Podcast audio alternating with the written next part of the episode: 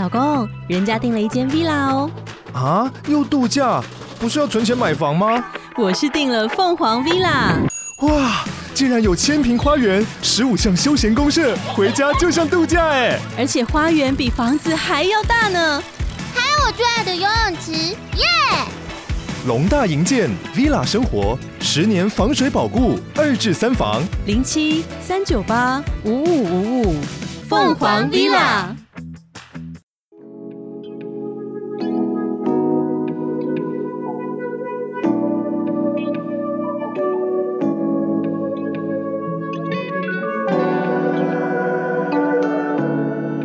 大家好，我是那含量。大家好，我是迷津。好，我们今天呢，先来回复 Apple Podcast 上面的留言。好的，有一位听友他在 Apple Podcast 上面呢，他留五星、嗯、啊，他的标题是有出有戏又有内容，然后他叫通勤鸭嘴兽。鸭嘴兽，嗨。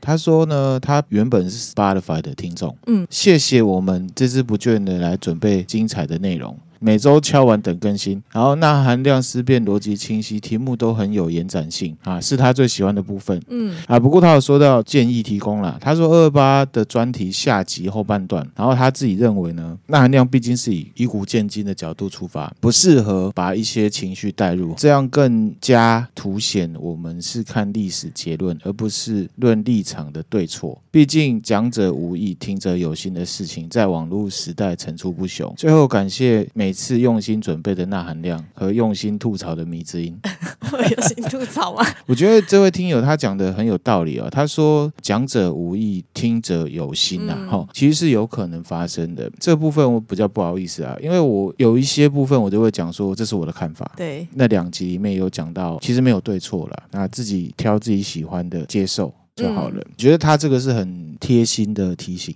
啊，不过我都有强调，这就是我的看法，然后大家听友可以自己思考。嗯。好、哦，就只是提供一个思考的方向。我觉得这位听友他并不是这样不好，他只是贴心的提醒我说，网络上会有讲者无意，听者有心。这确实啦，网络上可能会有这种事情、嗯。我觉得这位听友是很贴心的，嗯、很感谢这位听友，谢谢。好，谢谢。然后呢，我刚刚在这个 IG 上面，我看到一位听友，嗯、他是应该是健身教练嘛，嗯、他就说呢，他去看了新的蝙蝠侠。哦，我没去看了，我没去看了哈。然后他就想到我十二集里面讲到的这个高夫曼的。的剧场理论，然后他有很多思考，然后特别是他是呃一对一的健身教练啊，所以他对这理论呢很有感觉。然后他就讲到这个蝙蝠侠。对，好，我觉得还不错。那你说跟哪一个比蝙蝠侠好不好看？我自己觉得每一集的蝙蝠侠都是独立的，嗯，好，不一样的。所以我们只能说特定的蝙蝠侠我比较不喜欢，特定的蝙蝠侠我比较喜欢。这一次的蝙蝠侠，我觉得更侧重他的黑暗面，确实看起来就是会有一点沉重的感觉。对，而且呢，他有弱化了布鲁斯韦恩的这一个，就是他侧重在讲蝙蝠侠主角的后台，就是他原本的自己的这一部分，嗯，甚至在。在一整个剧里面，他都没有自称他叫布鲁斯韦恩，嗯，只有反派说他是布鲁斯韦恩。剧情里面也没有任何的角色，也没有任何场景让大家联想说啊，他的真实身份是蝙蝠侠。在这一集里面呢，没有这一个前台跟后台切换的这件事情，对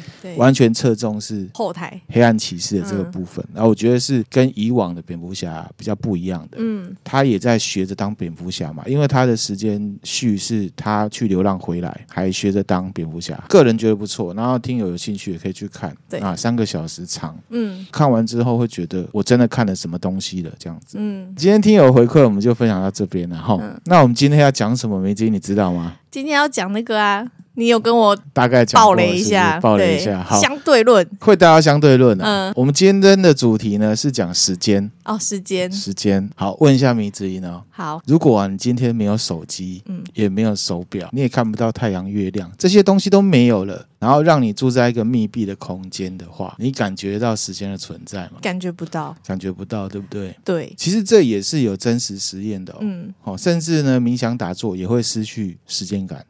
那中文里面呢，也有一个词叫做光阴。哦、好，那光阴是什么意思？光阴似箭，没错哈，光阴似箭，岁月如梭嘛。哈，你没有叫你背，好不好？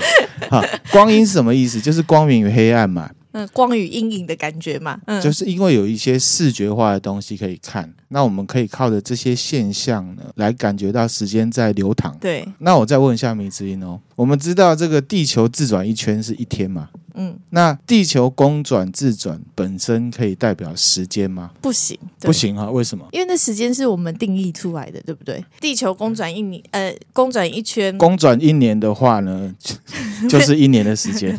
OK，那时间是对我们人类有意义吧？对，没错，是不是？因为我们只是在说天的计算方式是地球自转一圈，嗯，公转一圈呢就是一年的时间，嗯，那反倒是一种对时间的计算方式，其实跟手表的功能是一样的嘛，嗯，就像是我们说秒针跳一格就是一秒过去了，在非洲每一分钟有六十秒过去，对，没错，所以其实好像也不是嘛，光阴就是看一天，这些东西其实都不能代表时间。哎，那我想问一下哈，对我刚刚你刚刚问完之后，我回答完。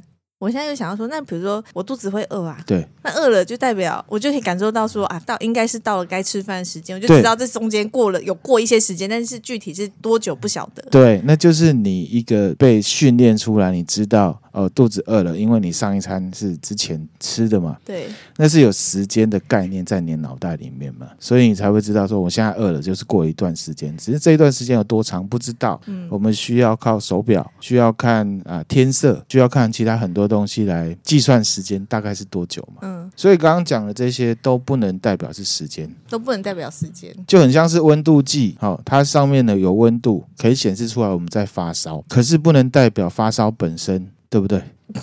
你 再说一次，觉得自己发烧，对不对？嗯，那我们拿温度计来量，量了之后呢，上面有一串数字，我们看了就知道啊，我们在发烧。嗯，可是温度计本身不能代表发烧这件事情。对，它只是协助我们判断的工具。对，好，那我们常常在讲的时间到底是指什么？米之音，你觉得？我们讲的时间就是时间呐、啊，就是时间。好，啊、见山就是山，非常好。好，那我们先来分享一下对时间的看法哈。好，米之音觉得时间就是时间嘛。对啊。好，那时间呢？它是一种尺度啦。嗯。借着时间呢，一件事情可以按照过去、现在、未来的排序呢，得到确定。哦，好，好会哦，对不对？对。那多多绿那一集我们也讲过，嗯、其实这一集呢，就是多多绿的下集啦。嗯，你隔好久啊，也隔太久了吧？哦、不好意思哈、哦，多多绿那一集我们讲过因果嘛，那一集里面呢有讲到说，很多科学家对光的观察跟实验导出了因果关系，可能也许是同一件事情。嗯，那我们看起来好像有点吊诡，对不对？嗯，那为什么会吊诡？就是因为我们把时间这个因素放进去的，因为有个先后顺序，前面是因，后面是果嘛。嗯，那时间呢也可以用来呢。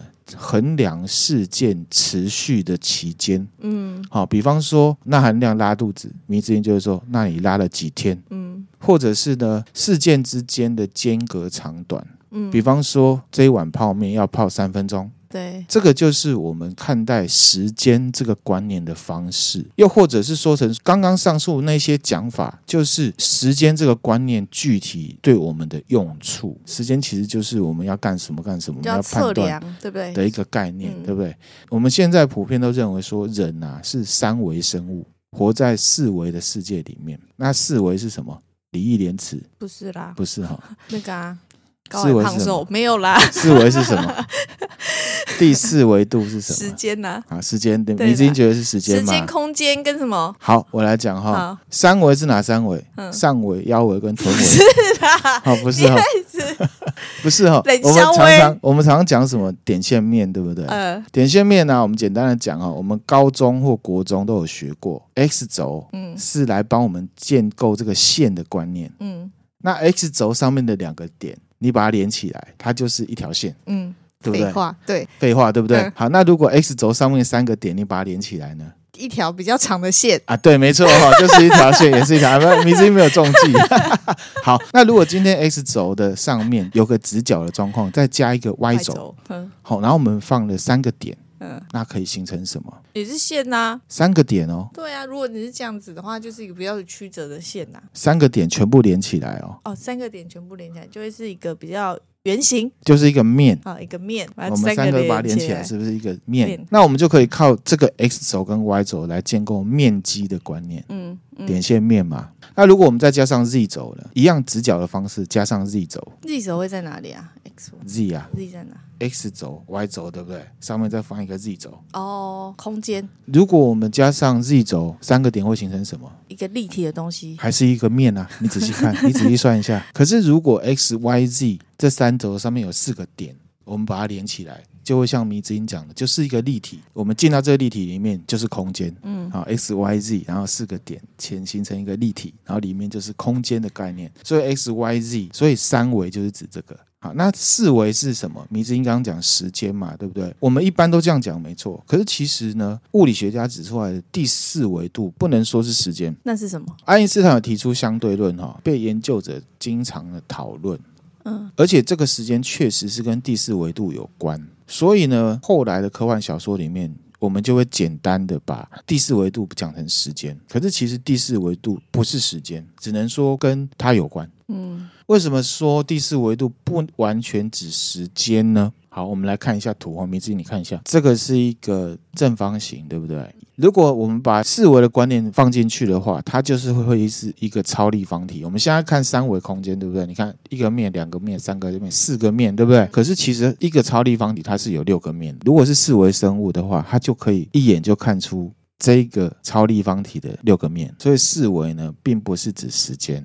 总之，四维第四维不是指时间，只是现在大家讲说时间是比较好理解。对，其实四维都还是空间的观念。对我们三维生物来讲，我们要看完一个超立方体的每个面，我们是需要时间去转，哦，把它看到。可是其实四维生物它可以直接看到这一个物体的所有面相。哦，大概是这样概念。嗯，简单的讲是这样啊。那刚刚讲这概念，其实明之音有点似懂非懂。嗯，那我们来降维一下。我们要比较三维跟四维的方式，我们最好的方式就是我们类比。我们是三维生物嘛，我们来比较二维跟三维。好，在一八八四年有一本小说，他是一个英国的老师，他叫做艾德温。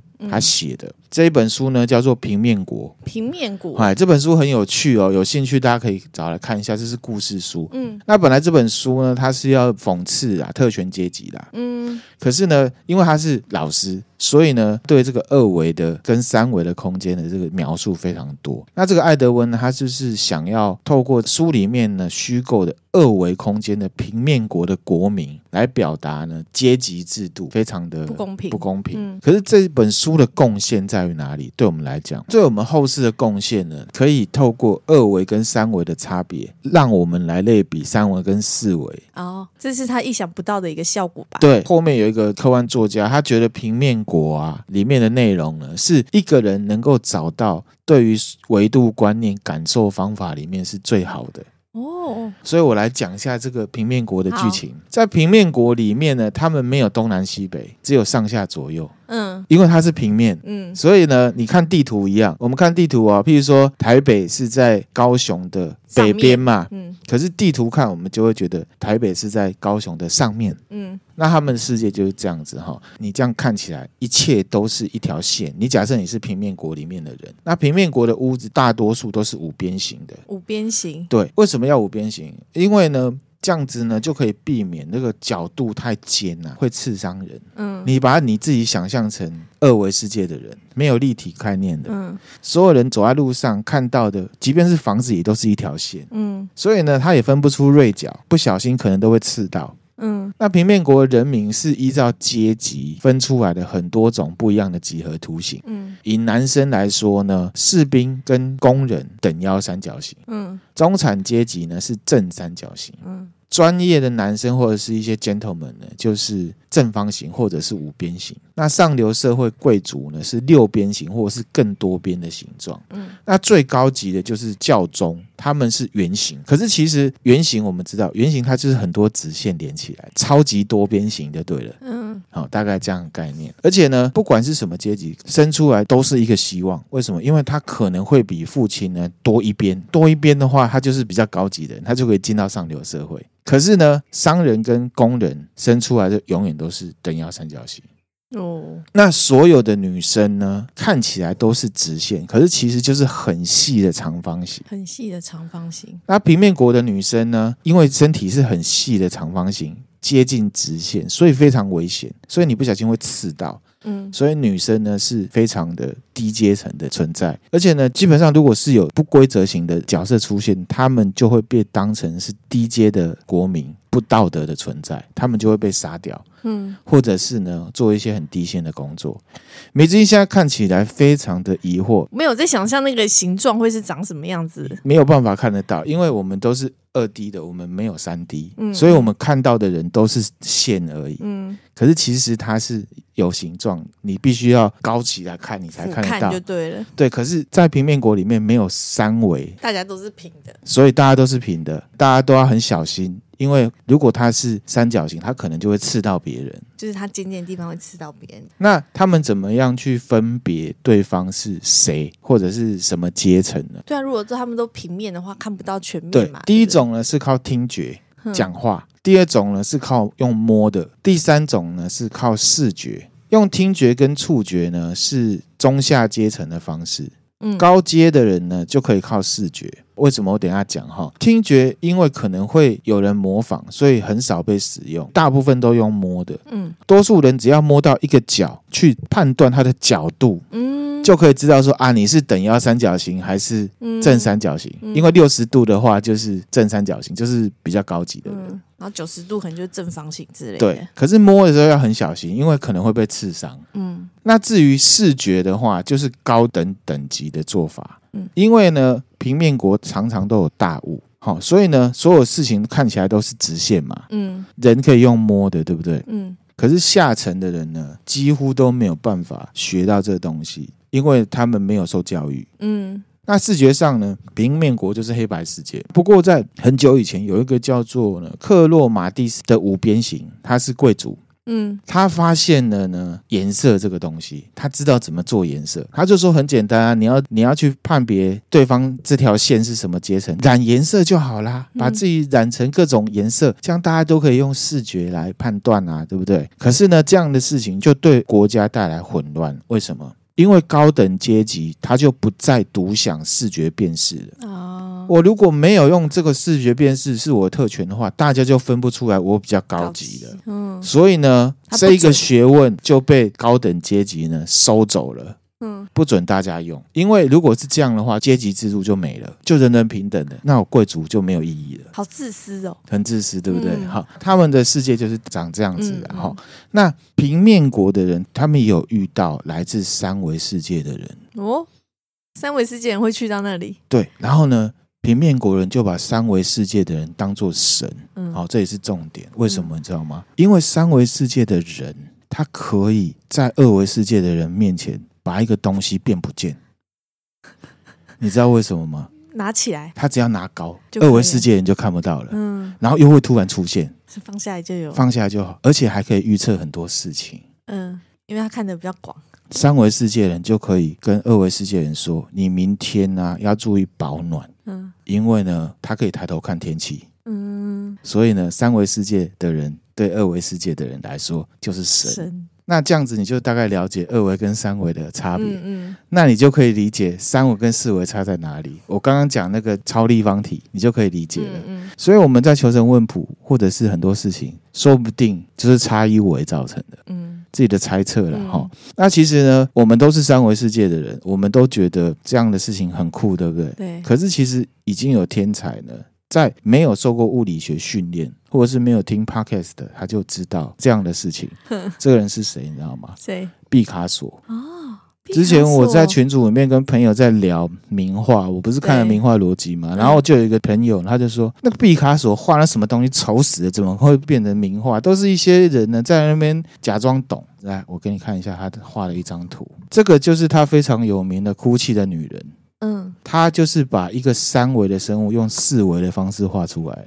这是用四维的方式画出来。他在他的视角里面，他试着用四维的方式把一个三维的女孩子在哭画出来，就变成这样子。嗯。其实它的概念是四维的概念，这要怎么看出四维的概念？好，譬如说这个脸啊，很像比目鱼，有没有？对。可是其实这个女孩子的脸是侧脸的话，其实这只眼睛是在另外一边，我们是看不到的。可是她把它拉出来，变成全像的方式。哦。它是四维的概念。哦，它把它就是说你不用转过去，另外一边你就可以看到她的眼睛。哦。哦，是这意思。毕卡索的画有很多，大家都觉得啊，歪唧唧，到底是在为啥？对对。其实他是用四维的方式在画图。哦。这是也是他的创作方式，这个就是三维跟四维的差别。嗯譬如说，你看这个领子，它侧面是领子，这一边这个领子其实是在另外一边，可是它在一个平面上面把四维画出来了。懂？我想象就是它就是把它展开来呀、啊。有点像是展开来，它就是四维。可是其实真正四维看它是怎么样，我们也不知道，因为我们是三维生物。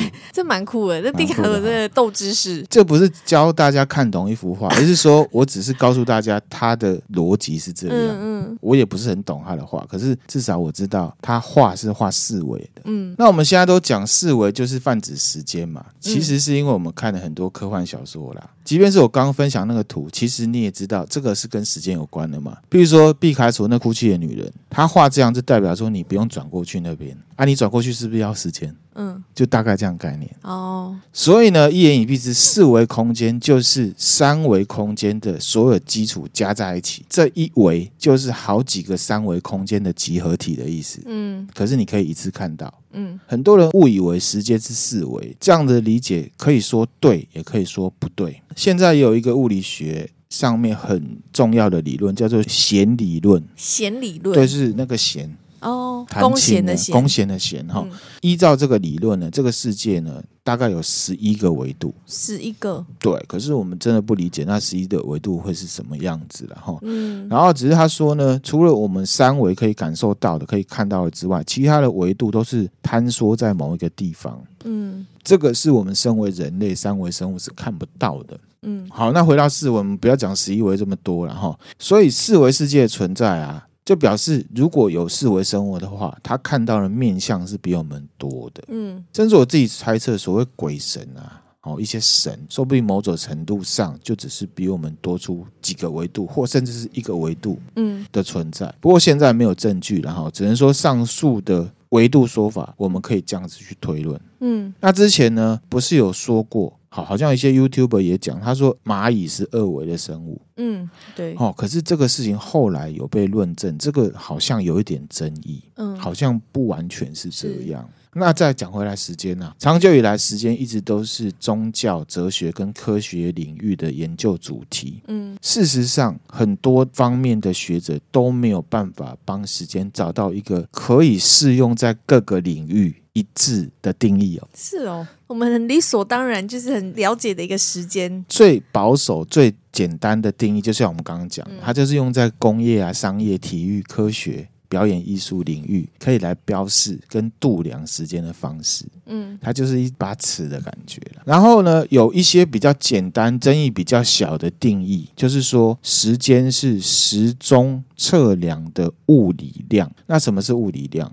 产生的能量，这个是豆知识哈。物理学里面呢，物质、物体、系统、现象观察，用观测、用操作的方式来定义或度量可量化的性质，这个就叫做物理量。嗯嗯，你懂意思吗？嗯，好。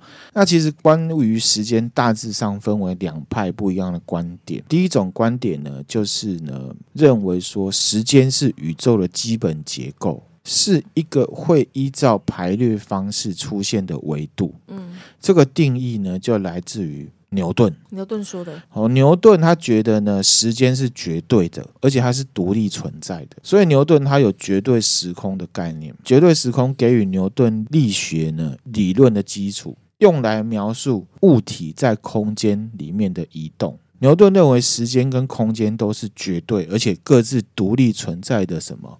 物理量，那什么是绝对时间？是什么？绝对时间呢，是不会随着任何外部的作用或者是观察者的改变而改变，它是绝对的存在。嗯嗯。好，那有绝对时间就有相对时间，对不对？对。爱因斯坦觉得相对时间就是会随着外部作用还有观察者来改变。嗯。可以透过呢测量物体的运动跟绝对时间差来决定，而这些因素有。引力啊，重力这些的，嗯哦，这样讲，迷之会不会觉得很深？会蛮深的。可是因为之前就有接触，所以我大概知道爱因斯坦讲的，讲的对对对。OK，好，那上述这样的概念呢、啊，我们可以发现哈、哦，绝对时间呢、啊、其实是不可测量，而且感觉不到的。嗯，牛顿认为绝对时间只可以用数学的形式来表达。如果没有测量，你是感觉不到的。就像我刚刚一开始讲的那样子哈，你没有时钟的话，然后人类也只能透过物体的移动来观察时间的进行。譬如说，一台车从 A 点到 B 点。这中间的过程，我们就知道它有移动嘛，所以我们就知道时间过去了一些。嗯，举一个例子说，比方说现在有人呢要来测量了一百公尺短跑，我们可以在自由的时间点去鸣枪，棒棒的那一声呢就是零秒。等到跑完之后，我们再来看说，哦，他这个跑完一百公尺是多久？九秒九哦，那这中间就是过完了九秒九。那其实，在这过程里面，我们其实是不知道开枪的那个时间。如果我们不看时钟的话，我们是不知道那个起始点是什么时间。我们只能知道绝对时间，这个就是我们麻瓜一般认知的时间。嗯，就是泡面要泡多久，对不对？那相对是指什么？就是你赋予它一个什么东西的时候。爱因斯坦有讲到一个理论很有名嘛，嗯，叫做什么？相对论。相对论。好，相对两个字呢？就是相对于绝对而产生出来的，嗯，为了反驳他，不是，也不是为了反驳，他是真的发现了哈。相对论导出一个结果，我们听起来很奇怪，可是我们在电影里面也常常看到，速度越快，时间越慢。对，我们都知道有这件事，可是不知其所以然，对不对？我们等一下呢就会来讲。好，速度越快，时间越慢，我们常常在电影上看到。我们那个 X 战警那个快影有没有？嗯，它速度很快，很快，所以看到其他人都很慢，对不对？还有闪电侠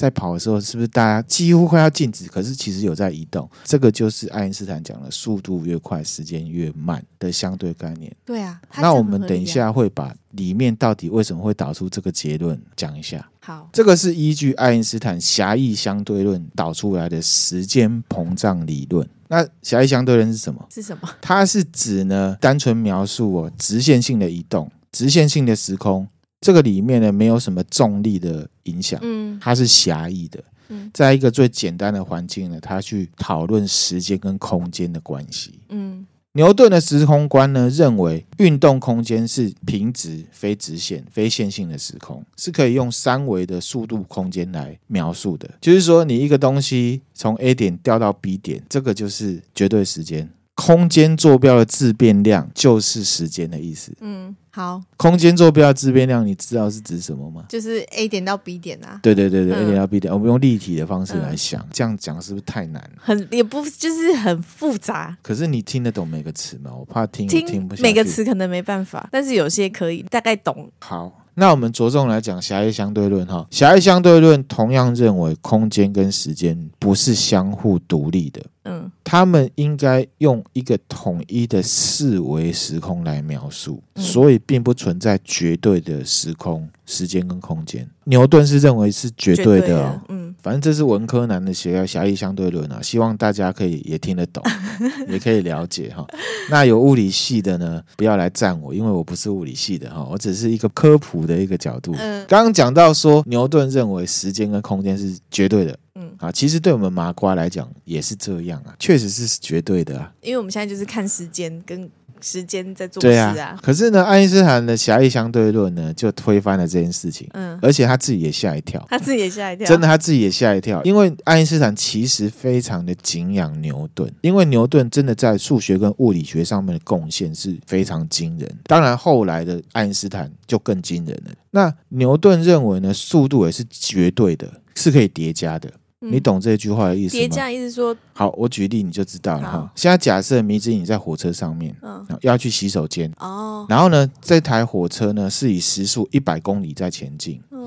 然后这时候迷之音呢往洗手间的方向刚好跟火车行进的方向是一样的。迷之音的时速是一公里，嗯。所以如果丁丁站在火车站外面看迷之音来量迷之音的速度的话，那会是多少？一百零一公里。一百零一公里，这个就是牛顿讲的叠加概念。速度是绝对的，而且是可以叠加的。嗯，嗯，好。那其实呢，牛顿之后还有另外一个非常有名的物理学跟数学家，叫做呢麦克斯威。好，这个人人如其名，他真的很威。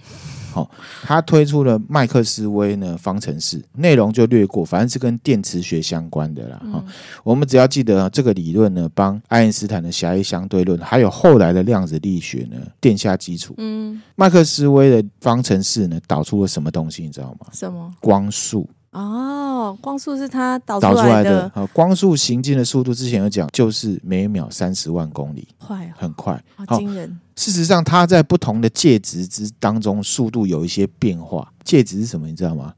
好，它在水里面，好就不一样；它在真空里面不一样。可是，一般讲就是它是每秒三十万公里，嗯，而且光速它在同一介质里面的移动速度是不变的，不会受。影响。它就是那换言绝对光速，它就是绝对对。换言之呢，牛顿说速度是可以叠加的这件事情，嗯以光来讲就不适用。譬如说，今天迷之音在火车上面拿了一个手电筒，然后呢，迷之音你也往前走，丁丁在外面去测量那光的速度。是一样的。是一样的，不会因为你火车加速度，嗯还有你走路就会不一样。嗯，好，所以呢，爱因斯坦假设的光速不变，看看可以导出什么东西。嗯，结果推出来的结论，他吓一跳嗯。吓什么东西呢？现在来讲一下。好，他推的时候呢，他就说，如果光速是不变的，那运动的物体时间就会变慢，长度就会变短，质量就会增加。它怎么推出来的啊？即便是摆在现在，你现在在街上找一个人讲说，我跟你讲哈，光速不变的情况下，如果你现在在移动呢，你的时间是变慢的，然后你的长度会缩短，然后你的质量会增加，人家会觉得你天力在忽然 异端邪说。嗯，我刚刚讲的那个描述就是狭义相对论哦。，光速不变。光速不变的情况下，运动的物体时间会变慢，长度会变短，质量会增加，有很意外吗？这样子有名的理论其实是一个异端邪说。没有异端，人家有证实过。狭义相对论大家都觉得很厉害，可是狭义相对论的内涵讲给你听，你就觉得那好可怜，对不对？哦，其实是这样啊。那为什么叫狭义？你知道吗？因为爱因斯坦他还是做一些限制，比如说狭义相对论这个理论里面，它是假设物体是以直线性进行，而且测试这个速度的人是静止的情况下，哦，，对，那这样子的情况呢，在物理学上面就称为惯性系。嗯，不过呢，世界上多数的物体都不是等速的嘛，速度都是变动的嘛。梅子英今天走路上班，怎么可能 always 都是一样的速度？对，那这样不就破功了吗？嗯，不用担心。后来爱因斯坦又推出了广义相对论。哦好，等一下我们也会稍微讲一下。好那这广义相对论就让它世界闻名了，嗯，而且后世的人都在讨论。广义相对论，，对，在这样的理论下都在做研究，嗯，在做讨论，这样子。好，那我们先回来一下狭义相对论哦。我们今天呢，如果要测量地球跟月球的距离的话，嗯，哦，地球跟月球的距离其实就是呢三十八万四千四百公里这么长哈。那要怎么测量？用光，对，我们可以发射一道光往月球射出去，然后呢？来算来回的时间嘛。那时间就是二点六秒，嗯，那单趟就是除以二。嗯，那假设呢，我们丁丁呢，小狗呢是外星人，它坐在呢自己的飞碟里面，而且这个飞碟它是用接近光速的速度在飞的话，丁丁就看到我们在测量这个月球跟地球的距离的时候，它就看到我们光这样射出去，对不对？嗯嗯好，你想象你是丁丁，他坐在飞船里面，飞飞碟里面，他觉得自己是静止的，对不对？嗯这是可以想象的。嗯，那我们现在呢，就来看一张图，这个就是我们呢射光出去，射光出去，对不对？那这是丁丁的太空船，它从左边飞过来，这图我都会分享给大家哈。嗯如果它在行进的时候，它看到的会是什么样？其实不会是直线哦，它看到那光投射的方式呢，会是像这哦因为。角度不同啊，对不对？如果它在移动对，它在光速的方向移动的时候会是这样子。好，那你现在来算，这条线比较长还是这条线比较长？上次这条线比较长，这条线比较长，对不对？对，可是算回来的时间都是二点六秒啊，都是二点六秒啊。哦光来回的月球的时间是一样，可是它行进的距离变长了。可是它实际上行进的距离没有变长，那是因为不是，可是丁丁他看到的就是这样，这是物理现象，这个就是相对论。哦，就会因为观察者他的变音，他看到的是结果，我们这样直接射出去是比较短的，嗯。可是他看到的是比较长的，嗯，线变长了，代表什么？距离变长啊，距离变长。丁丁如果他有在计算这个来回时间的话，一样是二点六秒啊。那对丁丁来讲，光的行进距离变长了，但是时间一样，那是不是代表光速变快了？可是又不对啊，因为光速在同一介质里面的行进速度是不变的啊。嗯那我们也以前在国中的物理学也有学过，速度等于时间除以距离。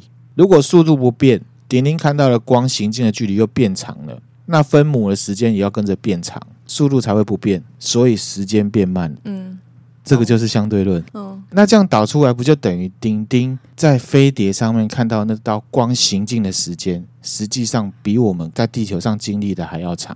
嗯，那我们看星际效应是不是也是这样？嗯，星际效应的物理学就是这个。爸爸在外面只是下船弄一个东西，他的女儿就已经变老了。哦，就是这个道理。而且相对丁丁而言啊，它是正常速度在飞的哦。他主观会觉得是我们的时间变慢了。嗯，而我们在看这件事情的时候，也会觉得是丁丁的时间变慢了。嗯，这个就是狭义相对论讲的时间膨胀，时间变慢了。嗯嗯。可是其实对我们麻瓜而言，我们的看法真的比较接近牛顿的绝对时间啊，因为时间就只有一种，然后可能会变慢。以同一件事情，怎么可能会因为这样子时间变长？可是这个就是狭义相对论很石破惊天的地方。如果纳米听友有看《星际效应》的话，对这种时间膨胀，应该就可以知道它是怎么进行的，相对了解。那所以相对论是相对在哪？这个就是其中一个。等会还有一个。好，好，我们现在要来讲 E 等于 MC 平方，什么东西？就是相对论啊。MC 好，好，相对 E 等于。我们现在是上数学课吗？这是物理课。好，今天如果丁丁坐了飞碟，又飞在宇宙当中，嗯，他看到有一颗陨石正飞往地球，嗯，你可以想象啊，我们现在闭上眼睛。然后看到一颗陨石，因为它在很远的地方，所以他看到了陨石是慢慢的靠近地球。嗯，可是实际上其实陨石是很用很快的方式在飞。嗯、这种经验我们很简单，我们抬头看飞机在天空飞就可以有类似的对感觉感觉了，对不对？对。那丁丁看到的移动，这个叫动量。嗯，好、哦，跟陨石实际上在移动，主观上看起来是不一样的，可是其实它们的速度是一样的。一样的。对。那哪个是真的？看起来很慢，跟看起来很快。看起来很快是真的啊，啊，看起来很慢也是真的，因为你看到了。可是它实际，我就觉得它实际就是因为它的速度就是这么快，就像我们看飞机，我们虽然肉眼看觉得它在天空慢慢，只是你觉得很慢嘛？对，只是这只是感觉。可是其实这是同一件事啦，只是我们观测的角度不一样。对啦，那要怎么解释？好，这边有个定律，动量等于质量乘以速度。动量等于质量乘以速度。质量越大的物体，行进的速度越快的话，动量就越大。嗯。好，嗯、那丁丁呢？看到的速度是比我们看到的感觉还慢的。嗯，可是这个陨石是同一个，它的动量应该是一样的。那如果速度变慢了，从公式上面来看，丁丁的角度速度变慢了，代表陨石往地球移动的时候，质量跟静止的时候是不一样的。移动时候，物体移动的时候，它质量是会变化，嗯、就是指这个。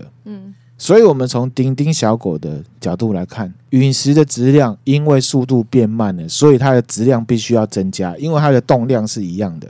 嗯，因为它是同一个东西，只是我们一个看起来很快，一个看起来很慢。可是我们知道它的动量，因为它是同一个东西，所以它的动量是一样的。可是我们一个看起来很慢，一个看起来很快，这中间的差异必须要根据那个公式，它的质量要变化，才会呈现出这样的结果。这样的东西是不是听起来很有问题？是不是很像在幻想？怎么可能同一个东西，然后质量会变化？就是感觉为了符合公式才会变这样子啊。可是这件事情在现代的科学家已经用加速器证实了。嗯，所以质量会变化。真实的实验，当粒子以光速的百分之八十六的速度在进行的时候，两颗粒子进行撞击的话，这个粒子的质量是原本静止的上万倍。哦。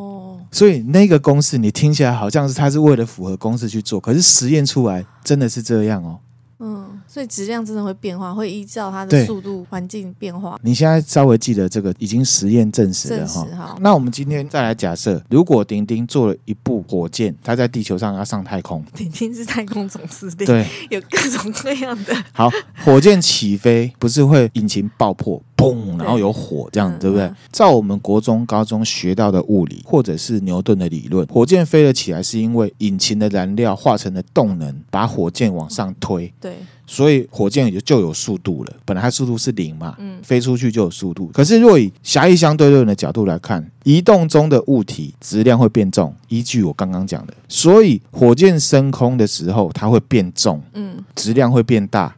嗯，那问一下迷之音，多出来的质量是哪来的？我怎么知道？不知道对不对？哪知道？答案是引擎爆发的时候燃料产生的能量加在它身上。那有趣的事情就来了，以火箭的例子而言，引擎点燃燃料带来的能量，如果可以变成质量的话，嗯，那照理说，质量也可以转换成能能能量才对。照理说，按逻辑。所以呢，爱因斯坦就推出了一个公式，就是我们常常看到的 E 等于 mc 平方，嗯，俗称的质能互换公式。中文是什么？能量等于质量乘以光速的平方，嗯。那所以这个理论的应用是什么？什么？当一个原子啊，它分成两个原子的时候，这两个原子加总的质量比原本单一的原子质量还要小。嗯，这个是实验出来的。那原本的质量跑哪去了？是不是减肥瘦身瘦身掉了？散布在空中，它变成了能量。这完全符合一等于 n c 平方。就是因为这样的理论就被应用拿去研发原子弹。哎呦还有后来的核子弹，这个就是为什么一颗小小的原子弹可以有这么大的威力。嗯，因为它就是靠核分裂。嗯，核分裂的时候会造成能量。能量，这个就是原子弹的原理。嗯，到这边 OK 吗？OK OK，勉强 OK。简言之呢，狭义相对论相对指的是什么？时间跟质量是相对的。嗯。时间也是相对的。嗯，好，我们这一集其实是要讲时间啊。好，那我们再来讲一下迷之音。你听完狭义相对论之后，你有没有好奇广义相对论是什么？是不是还好？可是我还是要讲，我好像已经用脑用尽的感觉。那我们先这一集呢，先讲到这边。可是我们下一集呢，还是一样会同样更新出去。好，讲了那么远呢，都会扣回时间这件事情，也不会很科学。到最后结论会是科学家哲学的。嗯，好，那我们这一集呢就先分享到这边。大家可以先喝口水、喘口气、上个厕所。那我们今天分享的内容就到这边啦。那要不要最后先就是到这边先问大家一个问题？你虽然之前集数有问过，请问大家是时间让你变老的，还是你自己变老的呢？对，先让大家思考一下。好，思考一下。好，嗯、那我们今天分享的内容就到这边啦，谢谢大家，谢谢，拜拜。拜拜。